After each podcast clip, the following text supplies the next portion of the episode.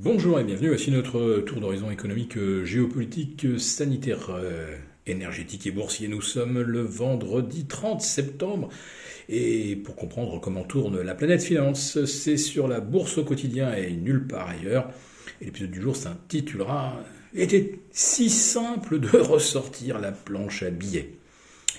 La Banque centrale d'Angleterre euh, nous en a porté la démonstration mercredi alors que euh, des émissions obligataires de maturité longue de, la dette souveraine britannique perdaient 20% en l'espace de 3 heures, il a suffi que la Banque centrale d'Angleterre dégaine, je rachète tout, et euh, la crise boursière qui aurait pu devenir à un moment euh, peut-être au carré ou au cube, eh bien, ça s'est enrayé.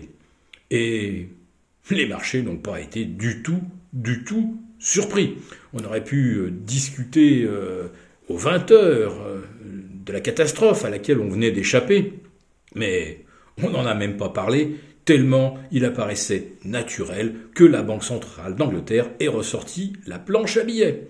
Eh ben, en cas de problème, qu'est-ce qui empêchera les autres banques centrales de faire pareil? Imaginons que d'un seul coup, nos OAT voient leur rendement s'envoler bien au-delà des 3, qu'on monte à 3,50 euh, en une matinée, bah, la BCE ressortira la planche à billets. La Fed, euh, confrontée à des chiffres d'inflation qui seraient trop violents, aujourd'hui on a eu l'indice PCE ressorti à plus de 6%, bah, ça n'impressionne plus personne, mais imaginons que demain ça soit le cas et qu'il y a une forme d'allergie euh, à un niveau de dette euh, qu'on jugera insoutenable, euh, puisqu'il faut multiplier évidemment euh, le volume de la dette par le taux où on la refinance, et on se dira, mais les États-Unis n'ont plus les moyens.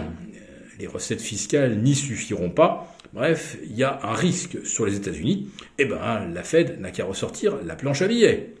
Oui, sauf que là, ce ne serait pas sans conséquence, puisque l'inflation est la conséquence directe peut toujours se raconter des histoires, mais la vérité, euh, c'est que la conséquence, c'est bien de l'inflation provenant de la profusion monétaire.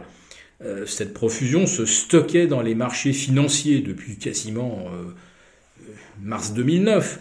Et puis, bah, d'un seul coup, on arrivé à une situation où on commence même à douter que les marchés financiers puissent tenir à des niveaux de bulles tels qu'on les connaît. Alors, on recherche des actifs tangibles, de l'énergie, des matières premières, euh, par exemple, puis de l'immobilier.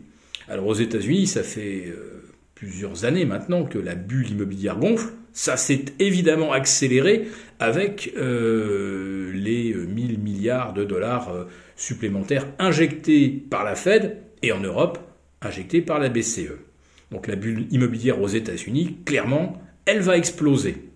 Et elle fera beaucoup de dégâts sur l'emploi. Euh, la Fed assume complètement. Pour elle, un des moyens euh, de réduire l'inflation, c'est de peser sur la demande.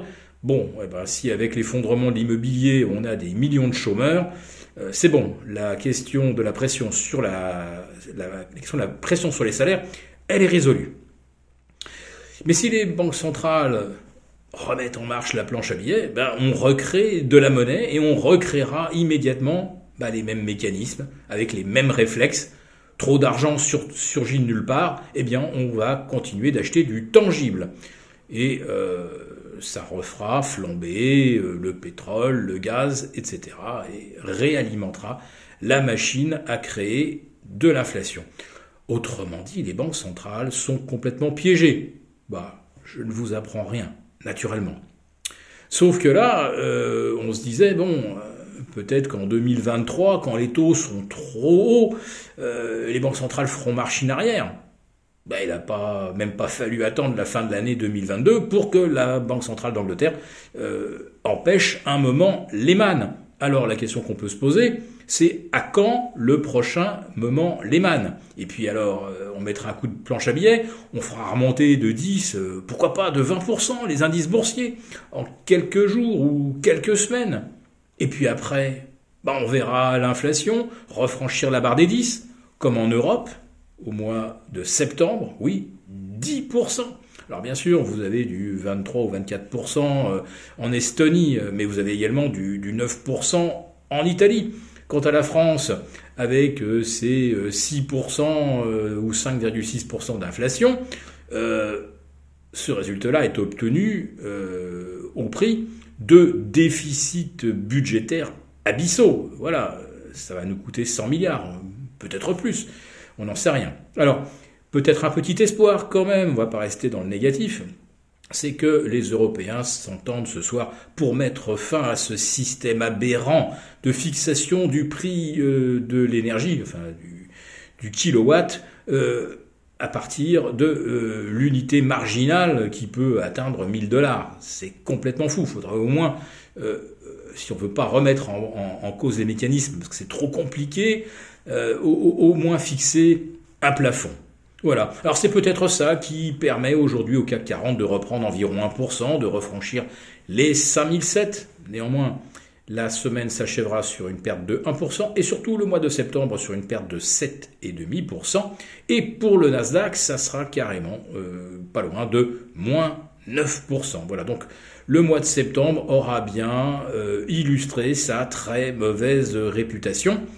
Le début du mois d'octobre pourrait être plus positif pour des raisons techniques, mais je le répète, euh, cet espoir de voir ressurgir la planche à billets, eh bien c'est la promesse de problèmes encore plus sérieux au cours des prochains mois. Si cette vidéo vous a plu, n'hésitez pas à nous mettre un pouce. Très bon week-end à tous.